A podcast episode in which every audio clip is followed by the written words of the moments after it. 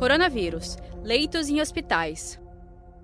Doutora Ludmila, qual é a importância de a gente ter mais leitos? A gente está vendo aqui em São Paulo e em vários lugares a construção de hospitais de campanha, tendas de atendimento. Qual é a importância de você botar mais leito para receber essas pessoas? O Brasil tem em torno de 40 mil leitos de UTI. E ele já tem uma ocupação desses leitos acima de 80%.